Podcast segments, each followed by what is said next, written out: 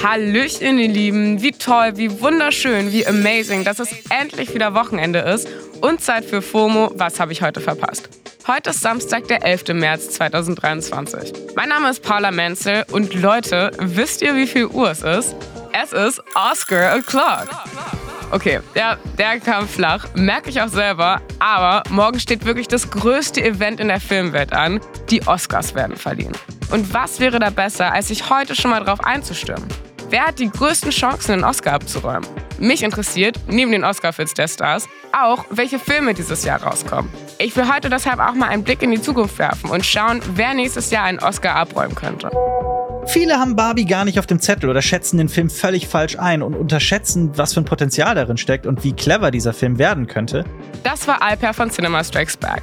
Von ihm kriegt ihr gleich noch mehr Insights und Filmtipps. Also heute beantworte ich euch die Frage, was sind Filme, die ihr 2023 auf keinen Fall verpassen solltet?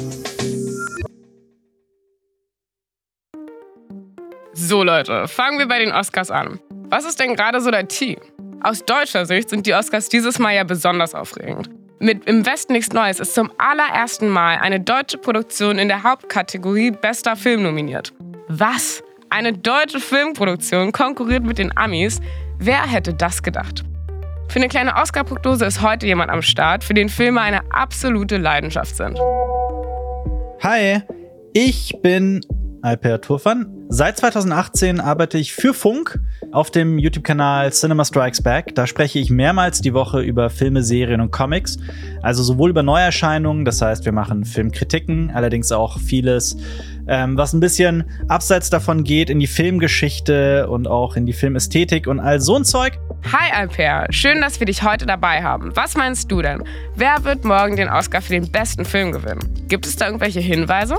Es gibt ja immer so ein paar Gradmesser, das sind gerade so die Preisverleihungen, die vor den Oscars stattfinden. Wir haben ja auch sowas wie äh, Screen Actors Guild Awards den Golden Globe und noch viele weitere Sachen. Und da hat sich so ein bisschen abgezeichnet, dass tatsächlich mein Lieblingsfilm des letzten Jahres die meisten Preise abgeräumt hat.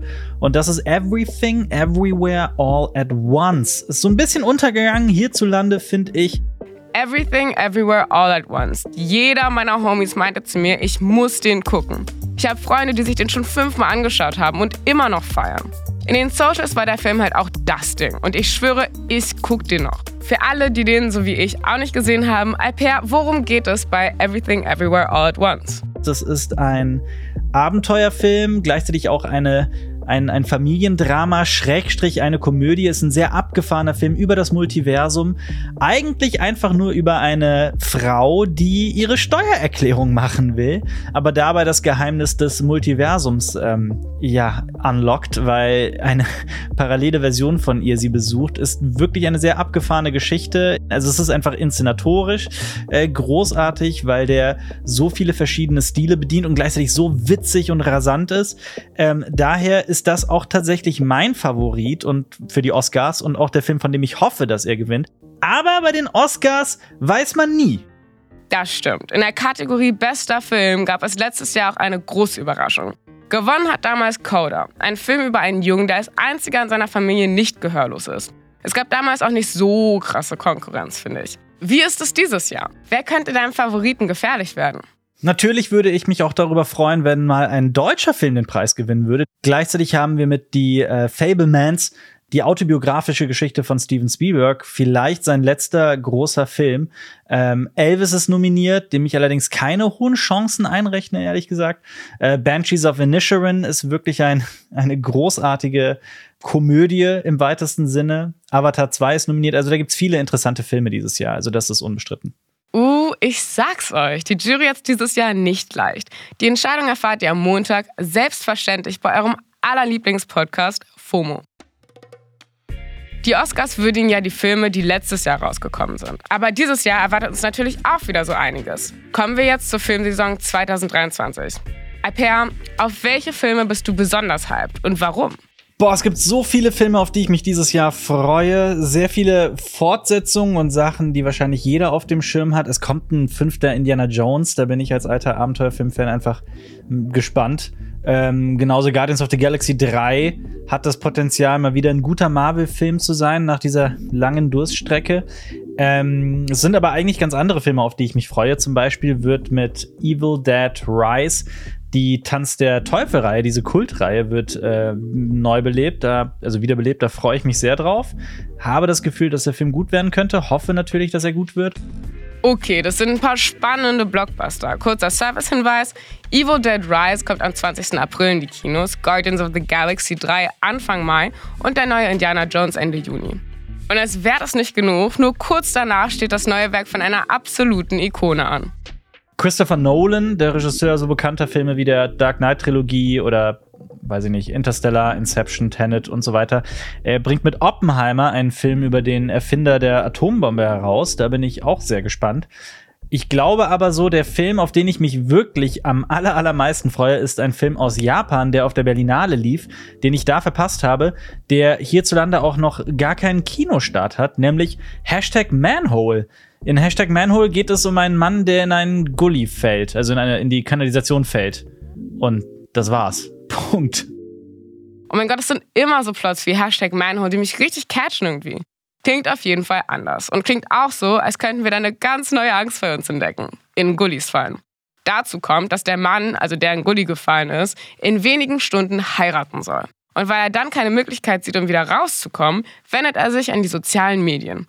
Berlinale hat den Film auch mies gefeiert. Aus der Film-Community haben wir heute aber noch jemanden am Start, der sich auskennt und jede Menge Tipps für euch hat. Hey, mein Name ist Lena und ich stelle seit 2020 regelmäßig neue Filme, Serien und Bücher unter dem Nutzernamen Maybe Gaby auf den sozialen Netzwerken vor.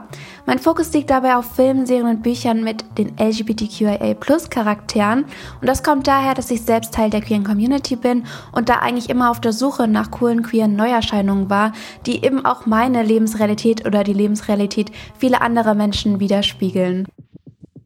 Hi Lena, schön, dass du dabei bist. Bin sehr gespannt auf deine Meinung. Was meinst du? Welcher Film könnte uns dieses Jahr denn überraschen? Der Film Blue Jean hat meiner Meinung nach das Potenzial zum Überraschungshit zu werden. Und zwar ist es der Debütfilm der britischen Regisseurin Georgia Oakley und sie erzählt in dem Film die Geschichte der lesbischen Sportlerin Jean, die in Großbritannien im Jahr 1988 ein Doppelleben führt. Privat ist sie glücklich mit einer Frau liiert und viel in der lesbischen Szene unterwegs, aber im Job und in der Familie ist sie noch ungeoutet und das könnte ihr zum Verhängnis werden. Der Kinostart für Deutschland ist Ende Juni Juni und ich bin schon wirklich gespannt. In Großbritannien ist er schon gestartet und hat sehr viel positive Kritik bekommen. Also mal schauen, ob es vielleicht wirklich auch im Mainstream ein Überraschungshit werden kann. Das hört sich mega an. Ihr habt gehört, Ende Juni ist es soweit. Kommt dieses Jahr denn auch noch ein Blockbuster raus, auf den du besonders gespannt bist? Das Prequel zur Hunger Games Trilogie The Ballad of Songbirds and Snakes soll erst Ende des Jahres in die Kinos kommen und spielt 64 Jahre vor den Ereignissen rund um Katniss Everdeen. Deshalb wird es wohl auch leider kein Wiedersehen mit Jennifer Lawrence geben. Aber dafür übernimmt Hunter Schafer, die bekannt aus Euphoria ist, die Rolle der Tigris Snow. Sie ist die Cousine des späteren Staatspräsidenten Snow. Und um den dreht es sich eben auch in diesem Film. Also wie ist er eigentlich dazu geworden und was steckt so hinter seiner Geschichte? Und ein paar der Dreharbeiten fanden ja dazu auch in Deutschland statt, im Landschaftspark Duisburg Nord. Also mal schauen, wie viel davon zu sehen sein wird und wo das eingebunden sein wird.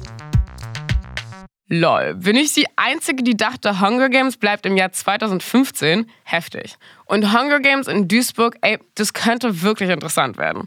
Finde sowieso in den ganzen dystopischen Filmen fehlt mir so ein bisschen der Allmann-Flair.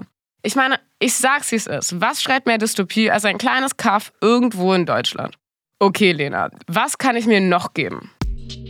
Mit am meisten freue ich mich tatsächlich auf die Realverfilmung von Ariel die Meerjungfrau. Ein Film, der Ende Mai in die Kinos kommen soll und ja, der Trailer hat ja schon für sehr, sehr viele Diskussionen im Vorhinein gesorgt. Einfach nur deshalb, weil Ariel eben in dieser Verfilmung nicht weiß, sondern eben schwarz ist. Darüber haben wir natürlich auch hier bei FOMO gesprochen. Die Hauptrolle spielt die Schauspielerin Harley Bailey und die Socials waren voll davon. Lena, was macht den Film für dich noch so spannend? Ich bin wirklich sehr gespannt, wie die ganze Umsetzung jetzt von Disney realisiert wurde, ob sie auch an der Handlung vielleicht etwas geändert haben oder ob es ansonsten bei der gleichen Geschichte bleibt. Ich finde, man sieht an diesem Beispiel sehr, sehr gut, wie wichtig Repräsentation ist und eben nicht nur queere Repräsentation, sondern auch eben von schwarzen Personen im Film und Fernsehen. Man hat ja gesehen, dass viele junge Menschen gerade auf den Trailer unfassbar stark und emotional reagiert haben, da sie sich eben selbst einmal in so einem Film wiedererkennen können. Safe, habt ihr bestimmt auch gesehen. Es sind nach dem Trailer ja super viele Videos von schwarzen Kindern viral gegangen. Die haben sich halt mies gefreut, weil endlich mal eine Disney-Heldin aussieht wie sie. Fühle ich auf jeden Fall. Wer mir als Kind am ähnlichsten gesehen hat, war literally Jim Knopf. Wie schön, dass es sich jetzt verändert. Bleiben wir doch bei den Socials. Abgesehen von Ariel, welcher Trailer wird eigentlich gerade am meisten gehypt? Alper, auf welchen Film freuen sich die Leute auf den Socials am meisten? Ich hatte das Gefühl, dass der Guardians of the Galaxy 3 Trailer durchaus gut ankam. Äh, genauso auf DC-Seite der Superheldenfilm The Flash, auf den man ja jetzt schon Jahre wartet. Ansonsten Fast X. Ich meine, der hat innerhalb kürzester Zeit jetzt schon über 30 Millionen Views, der Trailer. Das ist auch alles andere als äh, schlecht. Fast X, also der zehnte Teil der Fast and Furious-Reihe, könnte einer der kommerziell erfolgreichsten Filme werden. Mitte Mai kommt der in die Kinos. Und für wilde Emotionen hat auch der Trailer für den Barbie-Film gesorgt. Auch darüber haben wir hier schon bei FOMO gesprochen. Bisher gibt es nur einen einminütigen Teaser-Trailer, der das Internet Mitte Dezember richtig lahmgelegt hat. Eigentlich ein No-Brainer und eine absolute Traumkombination. Margaret Robbie spielt Barbie und Ryan Gosling den Ken. Ja, Ryan Gosling ist Ken. Das löst bei mir irgendwas aus. Wenn ihr mich sehen könntet, würde euch jetzt auffallen, dass ich auf jeden Fall blusche. Naja, Gott sei Dank nur ein Podcast. Und neben meinem All-Time-Crush Ryan Gosling kann man beim Barbie-Film anscheinend noch mehr erwarten. Wie siehst du das, Alper? Ich glaube, viele haben Barbie gar nicht auf dem Zettel oder schätzen den Film völlig falsch ein und unterschätzen, was für ein Potenzial darin steckt und wie clever dieser Film werden könnte. Das liegt zum einen an der Regisseurin und Drehbuchautorin des Films, das ist Greta Gerwig. Die hat zuletzt Lady Bird gemacht, einem sehr kleinen, stillen Film mit Saoirse Ronan, der wie aus dem Leben geschnitten wirkt, den ich fantastisch fand. Und äh, das Drehbuch hat sie zusammen verfasst mit ihrem Lebenspartner, nämlich äh, Noah Baumbach. Und Noah Baumbach ist ebenfalls bekannt für sehr ähm, berührende Filme, die ebenfalls wirken, als seien sie dem Leben entnommen. Von daher glaube ich, dass das Potenzial da ist für einen recht intelligenten Film. Gerade auch, weil Margot Robbie und Ryan Gosling jetzt auch nicht immer jede Rolle annehmen, sondern sich da auch genau überlegen, welche Filme sie machen möchten. Ja, Greta Gregori hat das Drehbuch für den Barbie-Film zusammen mit Noah Baumbach geschrieben. Der war zum Beispiel der Regisseur von Marriage Story, den kennt ihr vielleicht auch. Greta und Noah machen also eher so berührende und tiefgründige Filme. Wie Alper schon gesagt hat, hinter Barbie könnte viel mehr stecken, als wir glauben. Was weiß man denn schon über die Story? Was gibt die Geschichte überhaupt her? Es geht um eine Barbie, die Barbieland verlässt, um draußen die wahre Welt kennenzulernen, nur um dann zurückzukehren und allen anderen Barbies zu erzählen, was da draußen vor sich geht, nur um dann niedergemacht zu werden. Das ist eins zu eins Platons Höhlengleichnis. Diese, diese Jahrtausende alte äh, Allegorie darum, wie man philosophisch zur Erleuchtung gelangt. Also ich glaube, dieser Film wird sehr, sehr viel intelligenter und vielschichtiger, als das gerade viele glauben. Okay, wow. Barbie und Platons Höhlengleichnis in einem Satz. Gamechanger. Damit hätte ich jetzt auch nicht gerechnet. Schieben wir mal ein kleines Let me Google that for you ein. Platon war ja ein griechischer Philosoph in der Antike. In seinem Höhlengleichnis beschreibt er, wie Menschen gefangen sein können und nicht wissen, dass es neben ihrer Welt noch eine größere Wirklichkeit gibt, in der sie vielleicht lieber leben wollen, wenn sie wüssten, dass es die gibt. Kommt euch vielleicht aus den Matrix-Filmen bekannt vor. Wer weiß, vielleicht wird der Barbie-Film ja Teil des Philosophielehrplans an Schulen. Würde ich mitgehen. Barbie soll am 20. Juli in die Kinos kommen. Barbie ist nicht der einzige Film, der schon im Voraus in den Socials für sehr viel Wirbel gesorgt hat. Da gibt es nämlich noch einen anderen, der den Namen Cocaine Bear trägt. Mhm. Ihr habt bestimmt schon Memes davon gesehen. Was hat das eigentlich damit auf sich, Alper? Es geht um einen Bären, der kokainsüchtig wird, weil ein Drogenschmuggel schief geht und ähm, aus einem Flugzeug große Mengen an Kokain abgeworfen werden und die landen in einem Wald. Der Bär findet das Kokain, nimmt, frisst es, wird süchtig danach und äh, tötet alles und jeden, um an noch mehr Kokain zu kommen. Ist eine irre Geschichte, verkauft sich von allein, klingt wie feinster B-Movie-Trash. Also die Geschichte hinter dem Film ist schon wahnsinnig interessant, weil angeblich basiert das ja auf einer wahren Begebenheit. Dieser Bär ist auch ausgestopft irgendwo in Kentucky, steht da in einem Museum, glaube ich. Auf jeden Fall ähm, ist die wahre Geschichte geht allerdings nur so weit, dass ein Bär tatsächlich Kokain gefressen hat äh, und dann gestorben ist. Das klingt jetzt erstmal einfach nur absurd. Für so eine trashige Story wird der Film aber ziemlich krass promoted und kriegt sehr viel gutes Feedback in den USA. Dort ist der Film nämlich schon draußen. In Deutschland kommt er am 6. April in die Kinos. Alper, du konntest ihn schon sehen, darfst aber noch nicht mehr über die Story spoilern. Aber bitte, gib uns mal ein bisschen Infos. Was macht Cocaine Bear denn so besonders? Also das wirkt halt wie so ein teuer produzierter B-Movie, der halt einfach ähm, blutigen Spaß für so einen Freitagabend bietet, den man mit so einer Gruppe von Freunden einfach guckt. Nichtsdestotrotz, also gerade in einer Zeit, in der ja sehr, sehr viele Sequels, Prequels und Franchise-Filme produziert werden, in denen selten irgendwelche originären Stoffe äh, noch in die Kinos kommen, ist das natürlich zur Freude vieler Filmfans, dass dann auch mal wieder sowas im Kino erscheint.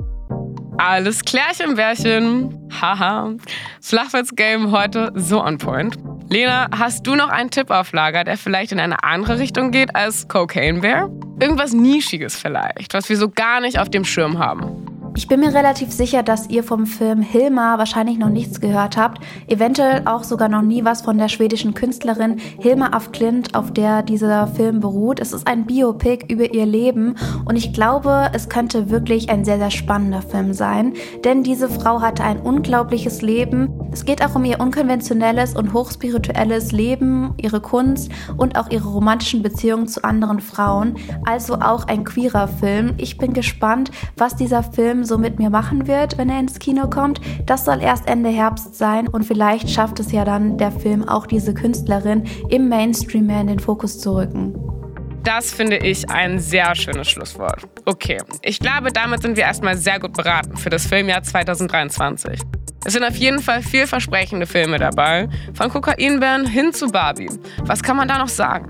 An dieser Stelle ein dickes Dank an Alper und Lena für eure Insights und Filmtipps. Auf welchen Film freut ihr euch dieses Jahr am meisten? Vielleicht habt ihr noch einen ganz besonderen Tipp? Schreibt uns an fomo@spotify.com.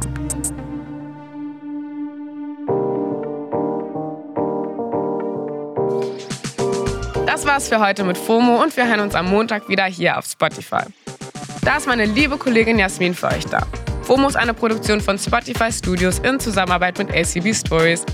Lasst uns ein paar Sterne da und folgt uns mal auf Spotify. Tüdelü!